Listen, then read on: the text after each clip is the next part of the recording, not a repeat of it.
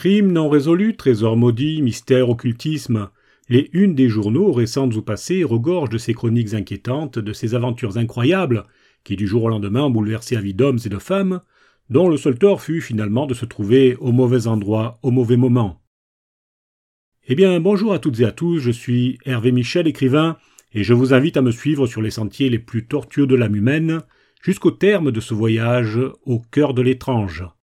Découvrons ensemble des histoires insolites qui, je l'espère, ne troubleront pas vos rêves de la nuit. Bienvenue dans cette série intitulée L'écrivain mène l'enquête. Mais avant de poursuivre, n'oubliez pas de vous abonner à ce podcast pour être averti déjà de la sortie des prochains épisodes, et n'oubliez pas non plus de visiter mon site internet hervémichel.net pour connaître mon activité littéraire. Petits meurtres en famille.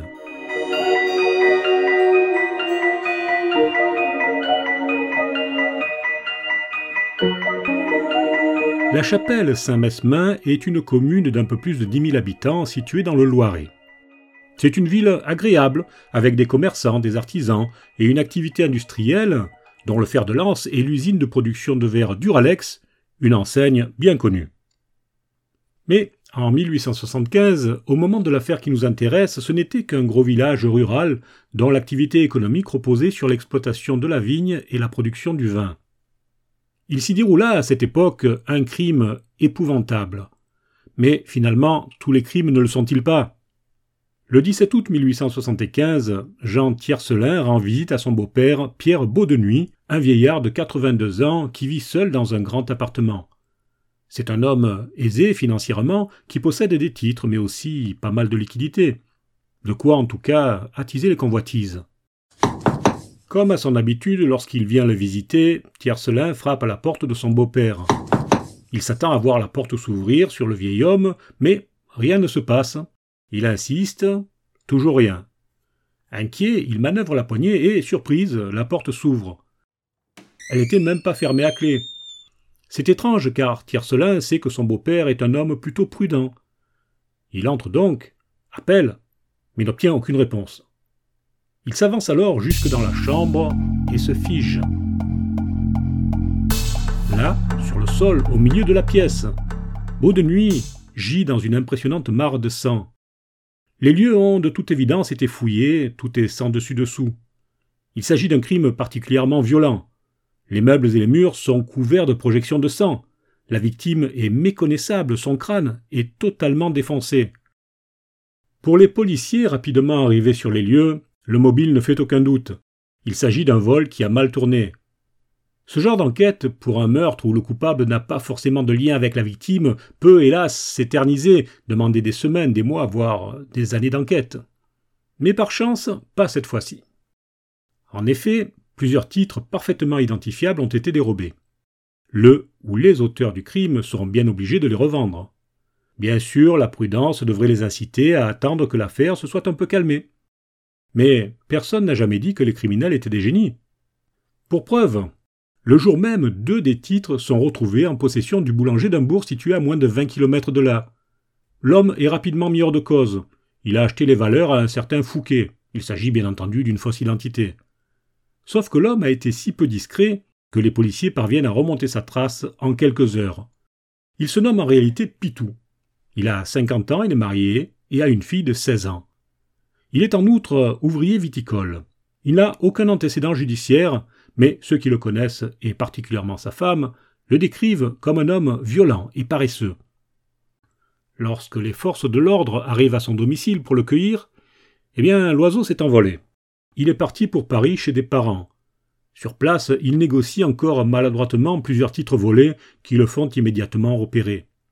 Mais une fois de plus, lorsque les policiers tentent de l'arrêter à Paris, Pitou n'est plus là. Cette fois, se sachant traqué, il a mis le cap sur l'Espagne.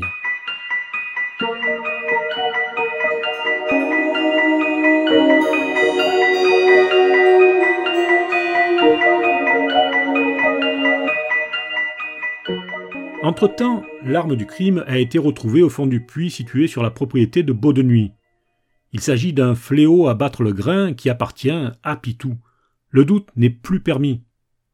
Mais en attendant de pouvoir mettre la main sur le meurtrier, les magistrats poursuivent l'enquête.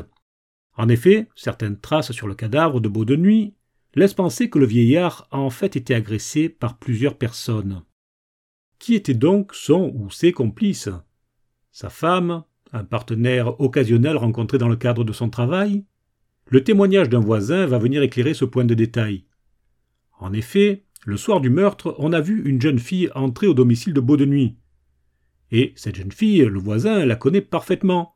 Elle venait régulièrement pour aider le vieil homme à se mettre au lit, elle lui faisait un peu de ménage, un peu de lessive. C'était une sorte d'aide à domicile avant l'heure. Témoin Complice Qui est-elle? Son identité n'est pas très compliquée à découvrir pour les policiers. Et quand ils apprennent son nom, eh bien tout s'éclaire. Elle s'appelle Alexandrine Pitou. Elle n'est autre que la fille de l'assassin présumé de Beau de Nuit. Elle, ils ne la laisseront pas filer.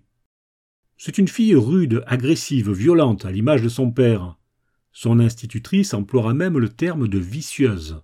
Mais, face à l'expérience des policiers, elle ne tient pas la route et, très vite, elle raconte les faits.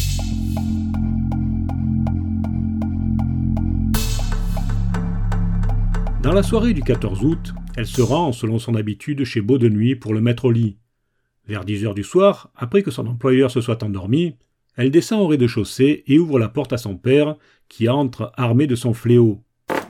Tous deux montent l'étage et le père frappe le vieil homme pendant que la fille le maintient immobile. Un massacre qui a duré plusieurs minutes selon le médecin légiste. Adeline a-t-elle aussi porté des coups à la victime? C'est difficile à dire, mais les policiers en sont persuadés. Toujours est-il que c'est elle qui ensuite montre à son géniteur où se trouvent l'argent et les titres. Ah, l'amour entre un père et sa fille, qu'y a-t-il de plus beau? Pitou est arrêté quelques jours plus tard à la frontière espagnole alors qu'il se présentait dans un bureau de poste pour y retirer un paquet expédié par sa femme et contenant le reste des titres volés chez Beau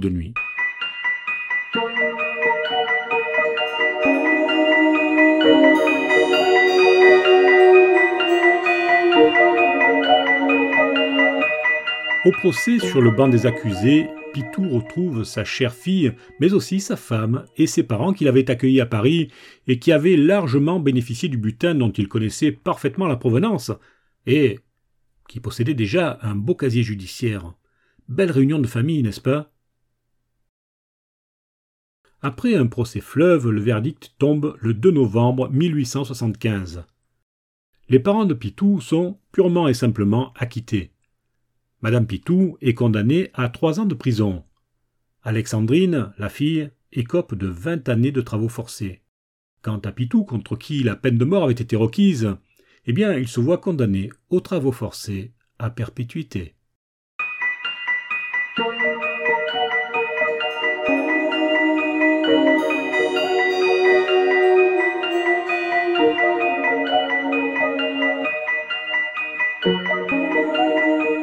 C'était Hervé Michel pour la série L'écrivain mène l'enquête.